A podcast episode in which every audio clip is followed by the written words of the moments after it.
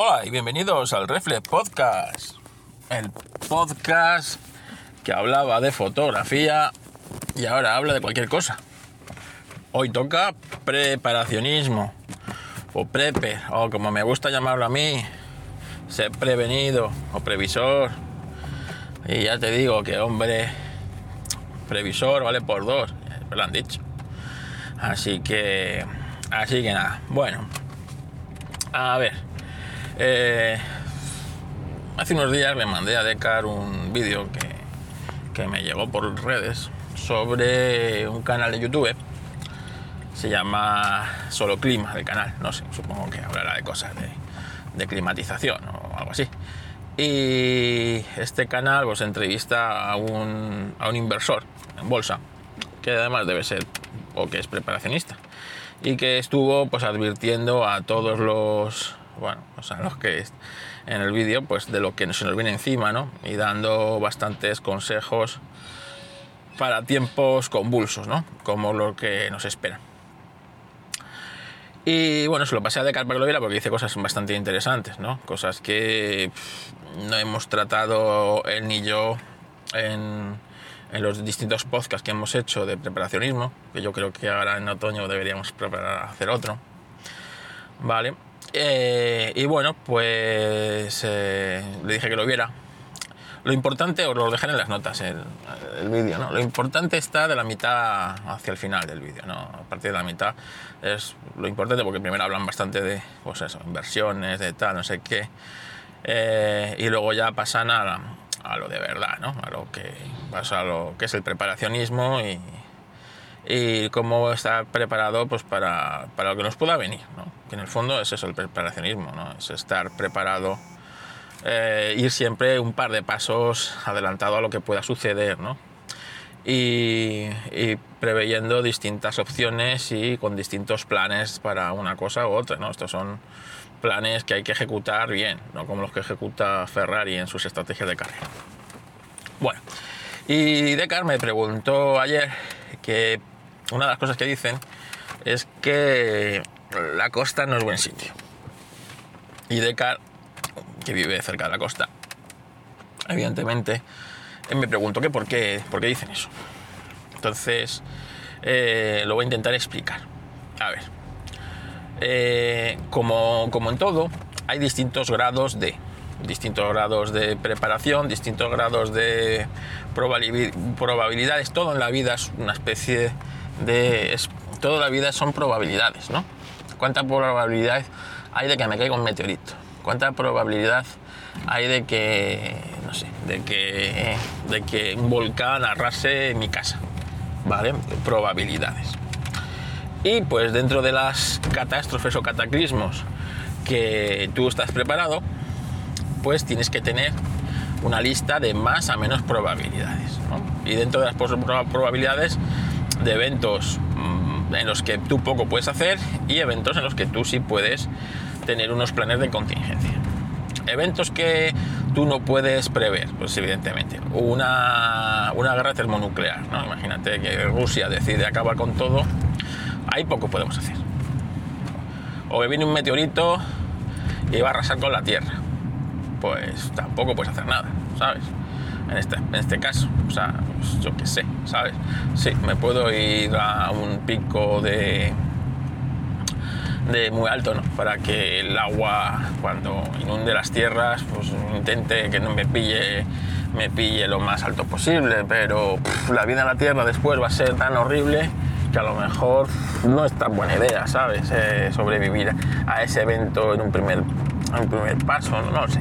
¿vale? Entonces tú tienes que prever ciertas cosas. Eh, ¿Qué es lo más probable que en una sociedad como la nuestra eh, nos pueda pasar? Evidentemente, pues puede pasar un terremoto, eso nadie está exento.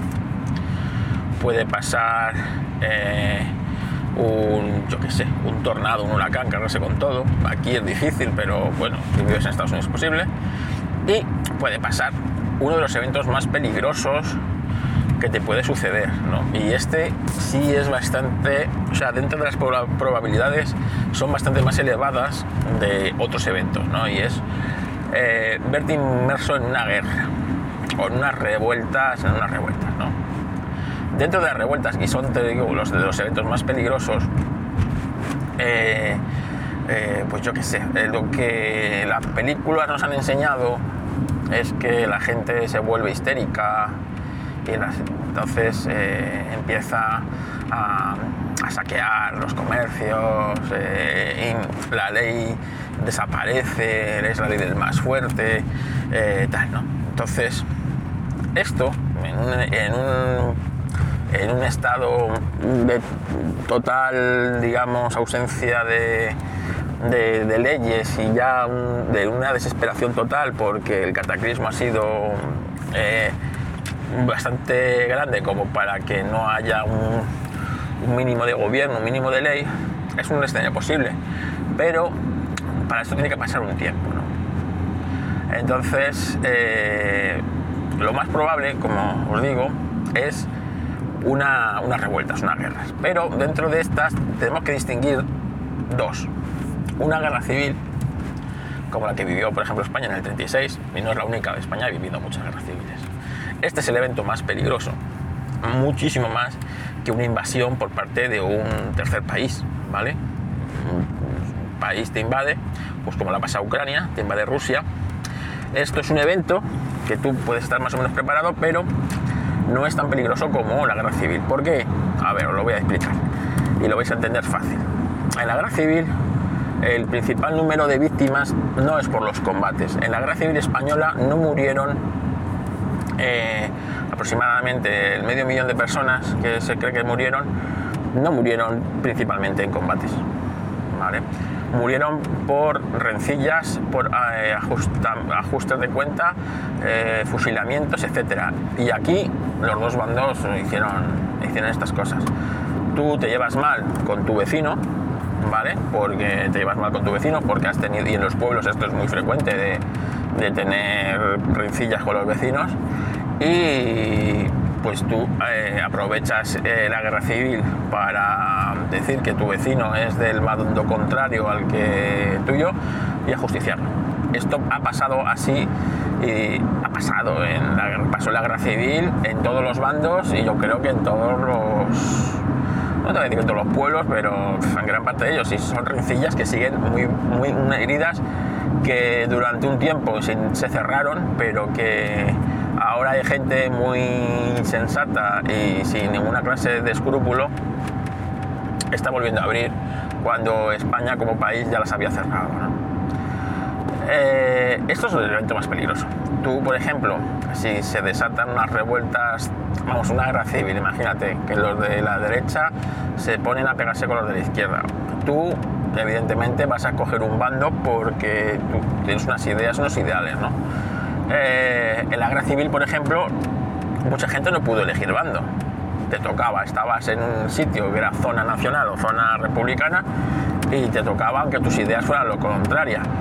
Hay mucha gente que, que desertaba y se iba hacia las filas, ya, que tengo que morir, pues que voy a morir por defendiendo mis ideales. ¿no?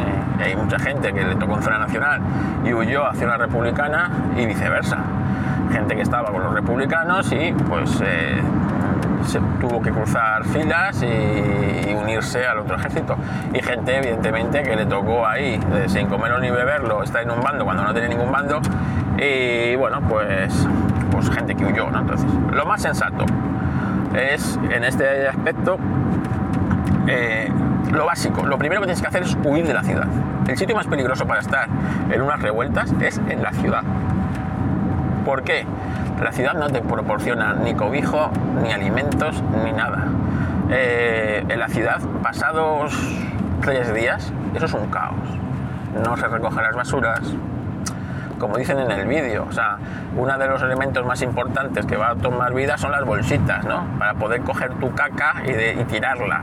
Porque tú eh, caga tres veces en un sitio, ¿vale? Y ya verás tú el, el aroma que deja, ¿sabes?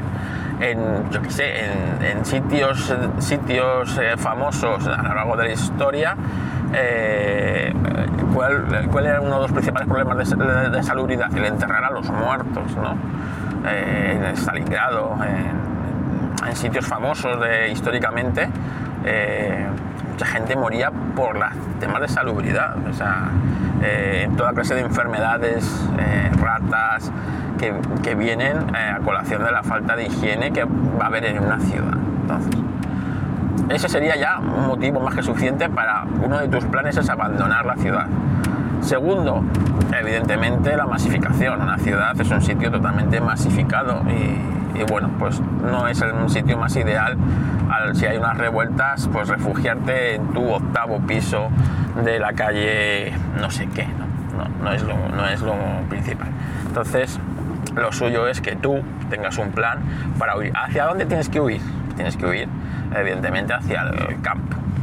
¿Hacia qué parte del campo? Me hago una me hago una cabaña, me hago una cueva, pues eso cada uno, cada uno verá. Pero lo más lógico, y esto lo dicen en este, este vídeo, es que tú huyas a, a un sitio conocido, es decir, al pueblo de tus padres, al pueblo de tu, la familia de tu mujer, a un sitio donde eh, vas a poder crear una especie de comunidad. Esa comunidad te, van a poder, te va a poder dar cierta protección entre todos, ¿no? Y vas a poder pues, adquirir esas habilidades. En el campo, una guerra en el campo es menos guerra. Eso tenéis que tenerlo en cuenta siempre. En el campo, una guerra se pasa mejor. ¿Vale? Vas a aprender a hacer cosas que antes pues, jamás imaginaste, ¿no? labrar la tierra, plantar tomates. Y son unos conocimientos, y esto también lo dicen en el vídeo, coño, no vale con ver cuatro vídeos de YouTube. Ponte a hacerlo, ¿vale? Es decir, planta tomates. Yo ahora mismo estoy sacando casi a diario unos 3, 4 kilos de tomates, ¿vale? De los que yo planto en mi, en mi, terruño. Eh, pimientos, eh, calabacines, eh, aprende a cultivar, a sacar semillas, no sé. yo, ¿qué hago con tanto tomate? Yo hago conservas, conservas, toda clase de conservas. Eh, para pasar el invierno. ¿no? Pues, eh, todo esto, que ahora se llama preparacionismo, pero en el fondo cualquier persona de España, de la España de los 60 para atrás, esto lo hacía, ¿no? sobre todo en el ambiente rural. Ahora mola mucho, soy prepper, preparacionista. Eh, antes era un tío preparado para la, para la vida moderna y ya está, ¿sabes? Un tío preparado para la vida moderna.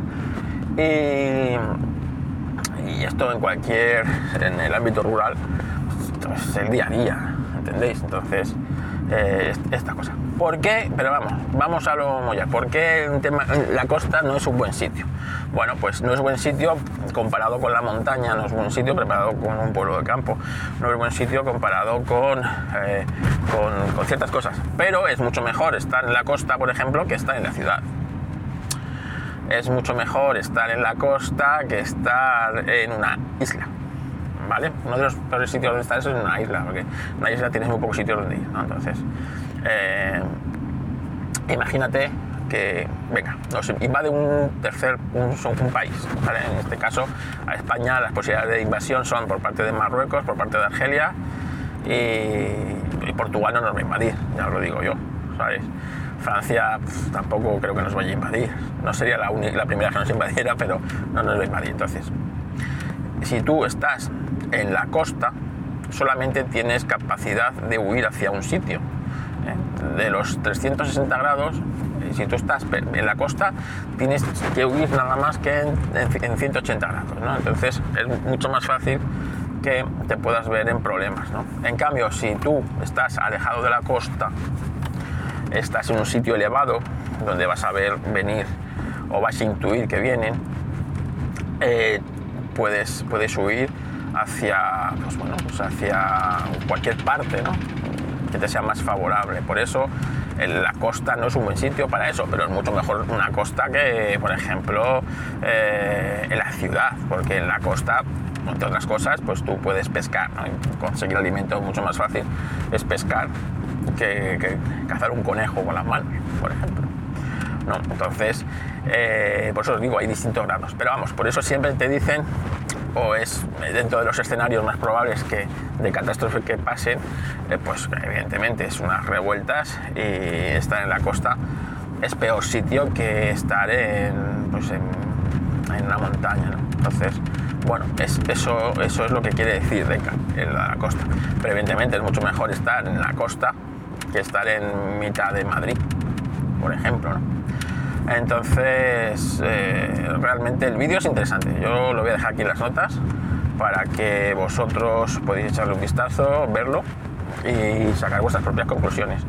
Y ya os digo que esto es intentar estar unos cuantos pasos por delante de, los acontecimientos, ¿no? Pero bueno, eh, la sociedad que estamos creando o que han creado, pues eh, va en todo lo contrario, ¿no? Gente aborregada, gente que no sepa lo que, lo que va a pasar, que le tengan que dar todo hecho, ¿no? Que no sean ellos capaces de rescatarse, tengan que rescatarles ellos. Y yo qué sé, ¿sabes? Esto lo vemos. Yo ahora en verano lo puedes ver a diario, ¿no? Si te coges el diario, ves que han rescatado a, dos turistas que iban por no sé qué sendero en chanclas y sin agua, ¿sabes? Pues, eso, es que hay gente que da igual, ¿sabes? Que, son carne de cañón y van a, van a, ser los primeros en caer, ¿sabes? que luego tú puedes estar muy preparado y, y, tal, y por lo que sea, pues caes tú también de los primeros, pero bueno, por lo menos eh, lo has intentado y, tal. En un, como digo, en una revuelta, ¿tú qué tienes que hacer? Imagínate. Pues primero poner a, poner a los tuyos en a salvo y ponerte a ti a salvo. Entonces vas a, vas a salir de la ciudad. ¿Para esto que tienes que tener? Pues el coche lleno de combustible, tu mochila de 72 horas cada uno puestas y eh, las tres primeras horas, esto también lo dicen, aunque no lo hemos dicho nosotros en ninguno de los podcasts, pero es fundamental, ¿no? Eh, las tres primeras horas los tres primeros días, ¿vale? Y luego eh, eh, la regla de los tres, ¿no? Eh, los tres primeros días y los tres primeras semanas.